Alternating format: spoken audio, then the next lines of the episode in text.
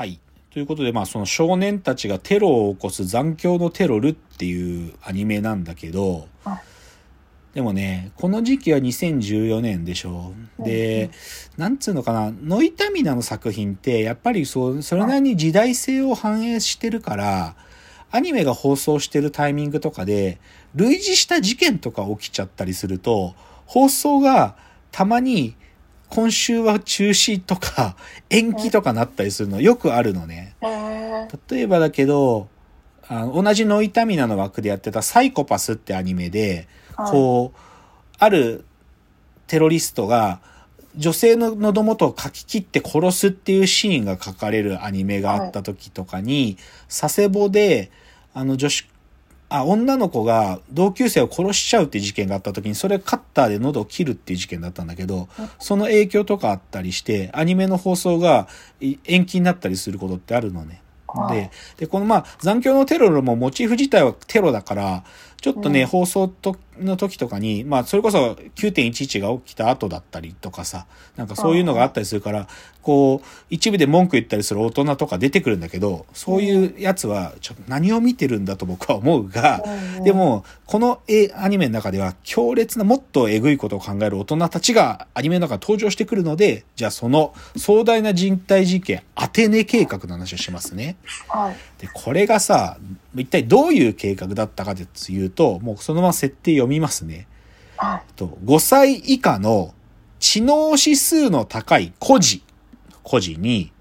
新薬を投与して、人工的にサバン症候群に似た状態を作り出し、優秀な人材を育成しようという計画と。まあ、人工的にサバン症候群で、まあ、サバンって、まあ、はい一見するとその、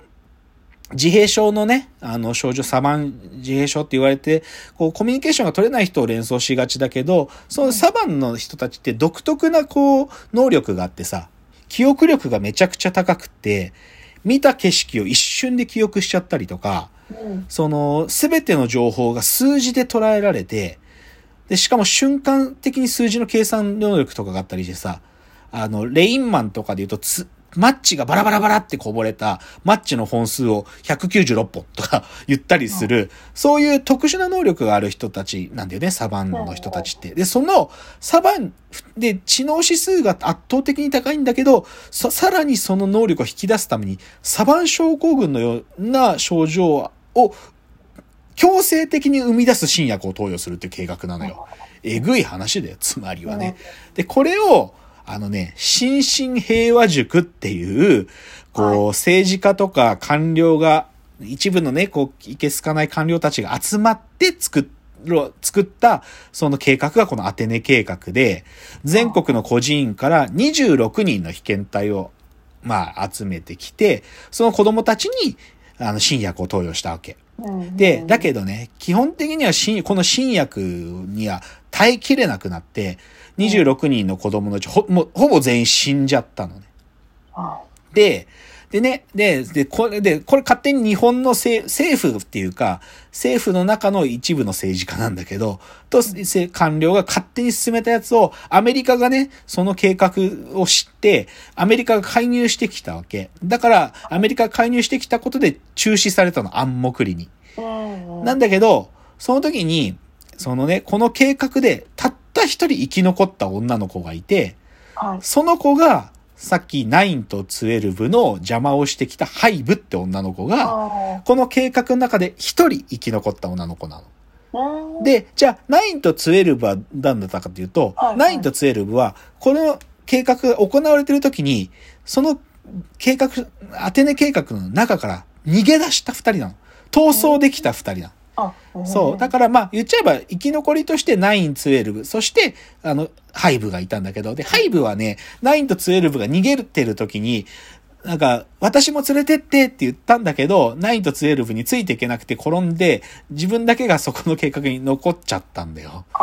そう。だからそういう恨みがあって、うん9と12、なんで私を連れてってくれなかったの？っていう、その復讐もあって、9と12のテロの邪魔をしてるんだけど、はいはい。だから、で、しかもね、この3人は、その新薬の影響で、なんとかこの計画の中で生き残れたんだけど、もう長生きはできないだろうってことは分かってんの。もう。薬の影響でもう長く生きらんない。そろそろ死ぬねっていう、もう二十歳までは生きらんないよみたいな。そういう人たち。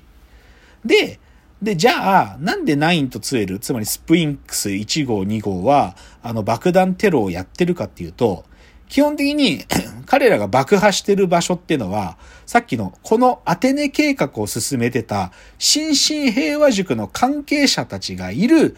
そういう建物なの。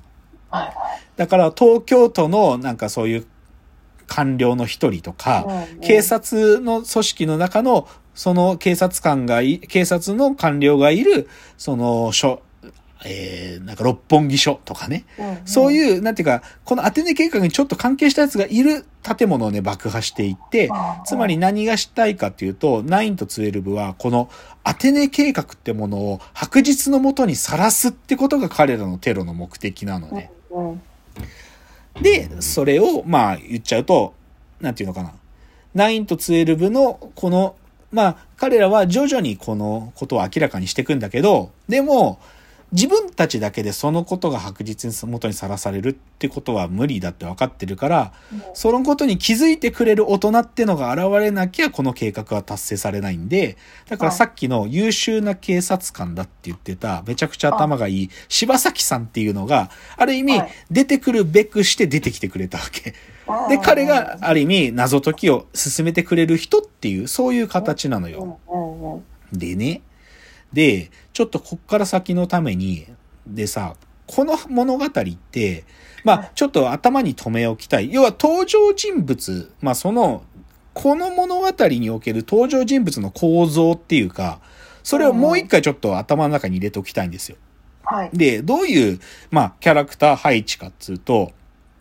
まあ、その、言っちゃえばデザインされた子供ね。その、うんうん能力を高めるために強制的に新薬を投与される、デザインされた子供っていうのが9と12なんですよ。はい。で、同じようにデザインされた子供だけど、その9と12の敵となるデザインされた子供がハイブ。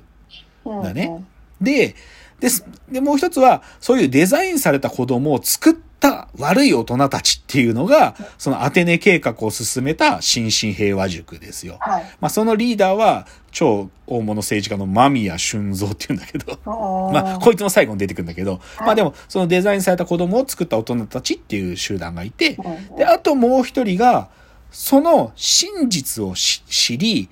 で、その9と12のようなデザインされた子供の少年たちを導く存在としての一人の優秀な刑事である柴崎健次郎。うんで基本ね、この4社が登場するんですよ。デザインされた子供。で、敵となるデザインされた子供。うんで、そのデザインされた子供を作った大人たち。はいそして真実を知り少年たちを導く存在。うんこの4社が出てくるんだけど、これね、なんか知んないけど、こういう人体実験ものって、大概この構図になるんだよね。うんなぜかね、なぜか。で、で、ぶっちゃけこの後で、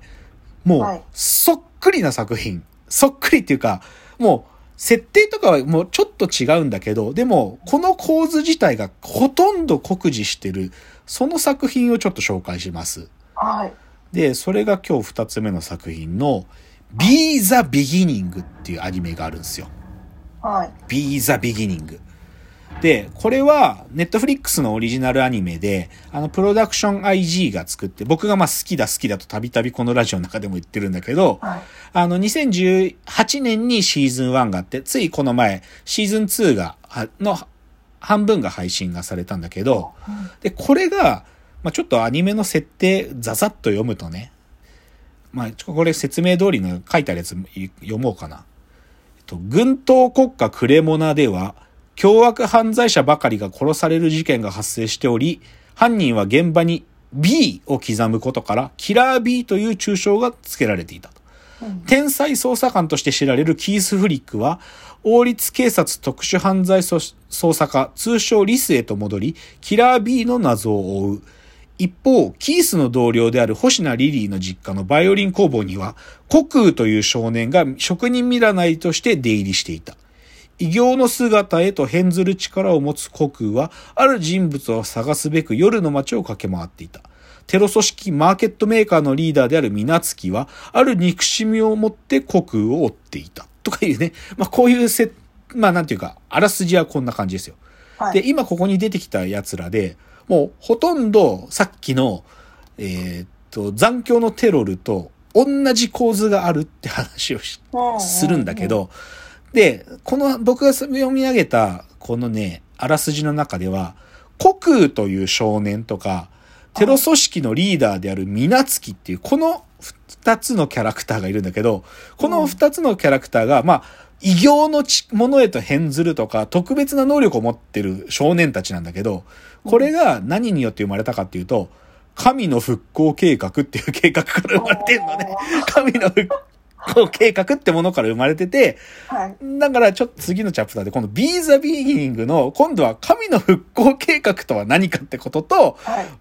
全く同じ構図なんだってことをちょっと説明して、今日の結論の方に進みたいと思います。では、次のチャプターです。